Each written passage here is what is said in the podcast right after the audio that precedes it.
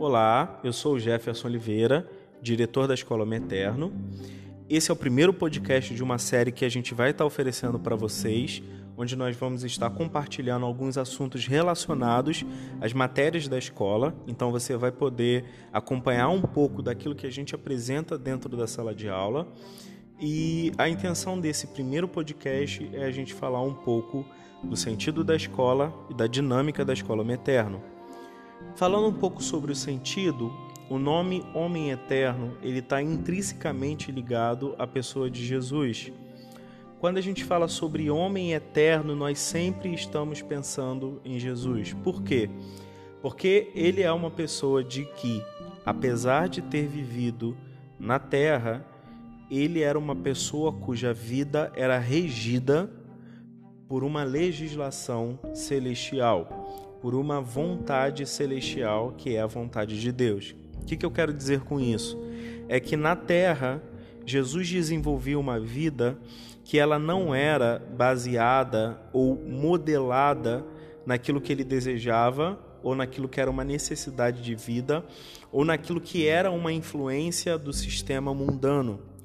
Mas Jesus era movimentado, ele era desenvolvido dentro da vontade de Deus, dentro de princípios e mandamentos celestiais que nós encontramos nas Escrituras. Tanto que Jesus sempre falava: O que eu faço é aquilo que eu vejo o meu Pai fazendo. O filho não faz nada por si só, a não ser aquilo que ele vê do Pai. O que eu digo para vocês é aquilo que eu ouço do Pai. E o meu Pai trabalha até agora, por isso eu continuo trabalhando. Então, em tudo que ele se movimentava, ele tinha uma perspectiva, ele olhava para o pai para saber como o pai estava se movimentando, porque a partir da movimentação do pai, ele desenvolvia a sua vida, ele regia a sua vida na terra. Então não tinha a ver com uma agenda mundana, do sistema mundano presente, tinha a ver com cumprir uma missão que estava alinhada com a vontade de Deus.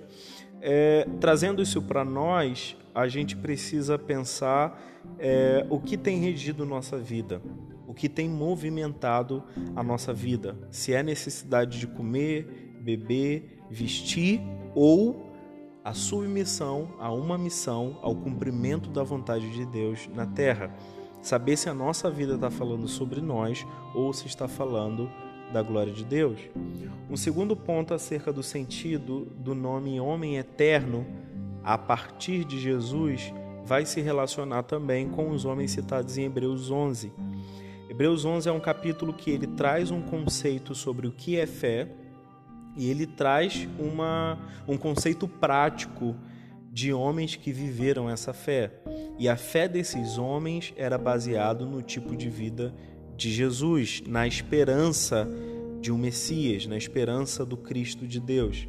Entre esses homens a gente tem, por exemplo, Abraão, que é citado que Abraão, mesmo tendo entrado em Canaã, né, que nós chamamos de terra prometida, ele ficou dando voltas naquela cidade porque a cidade que ele esperava era uma cidade celestial, cujo Deus é arquiteto e construtor, ou seja, a movimentação de Abraão na terra era baseada em algo que ele estava vendo, esperando que viesse dos céus.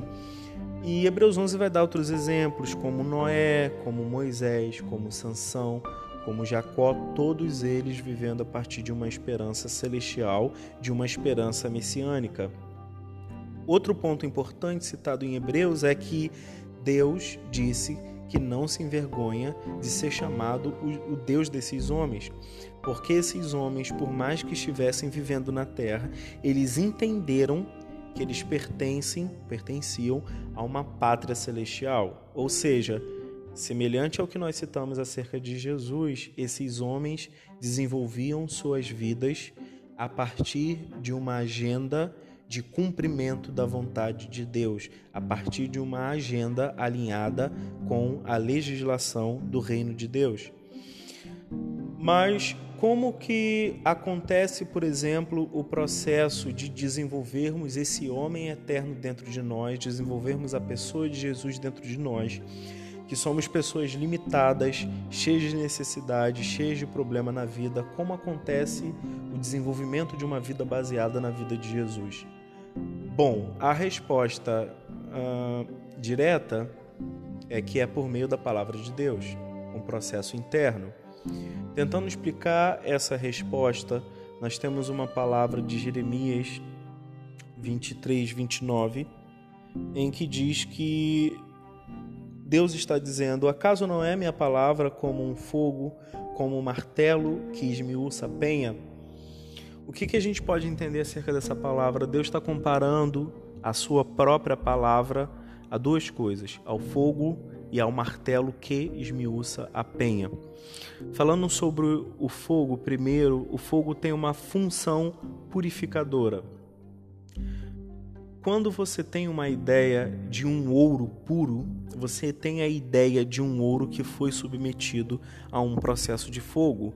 E nesse processo de passar pelo fogo, o ouro sofreu perdas, mas ele sofreu perdas para que se tornasse um ouro puro. Como acontece esse processo da palavra de Deus em relação a nós? O nosso coração, o nosso interior é como o ouro que precisa passar pelo processo do fogo e sofrer perdas até que se torne um coração puro. Esse processo de perdas é o processo em que nós submetemos o nosso coração à verdade que é exposta pelas Escrituras. Essa verdade confronta o que não está de acordo com a vontade de Deus em nosso interior e nos encoraja a viver uma vida de acordo com os princípios e mandamentos bíblicos. Ah, o segundo ponto que é apresentado ali em Jeremias é que a palavra de Deus é como um martelo que esmiuça a penha. E essa é uma parte, uh, talvez possamos dizer, mais pesada, porque a ideia de um martelo que esmiuça a penha pode ser traduzida na ideia da palavra de Deus que esmiuça, que quebra corações duros. Então a palavra de Deus ela tem uma função de nos confrontar, de quebrar o coração que está duro, a ponto de nos gerar dentro de nós um coração quebrantado que se rende a Deus, um coração que agora entende que não tem escolhas a não ser cumprir a vontade de Deus e viver para a glória de Deus. Por isso, Dadas essas explicações, a gente pode dizer que a escola Homem Eterno ela tem uma proposta de oferecer ao aluno recursos para que ele consiga expor o seu coração a Deus, a palavra de Deus, para que essa palavra confronte o seu interior, queime o seu interior, lançando fora tudo aquilo que não pertence a Deus, tudo aquilo que não é Jesus até que só reste a vida de Jesus dentro de nós, certo? Esse é um pouco do sentido da escola, nós vamos desenvolver isso mais nos próximos podcasts.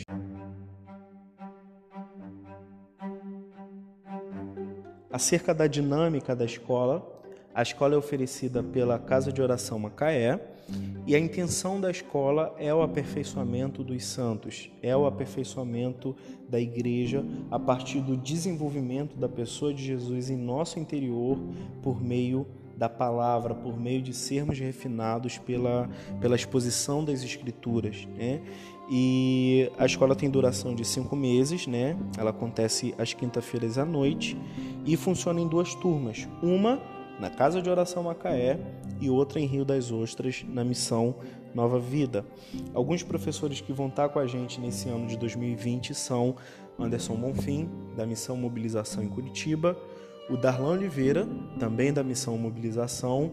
Nós vamos ter o Cacá Menezes, do Ministério Ele Clama, lá de Minas Gerais, o Adriano Rocha, líder da Casa de Oração Macaé, também eu, diretor da Escola Eterno, e você vai poder estar acompanhando a gente. Se você quer maiores informações acerca da escola, acesse nossas redes sociais, Instagram e Facebook, arroba Escola Homem Eterno. Lá nós vamos ter link de inscrição, nós vamos ter informações sobre os professores, informações sobre as matérias. Lá também tem o nosso contato e você pode entrar em contato para tirar dúvidas e fazer a sua inscrição, ok?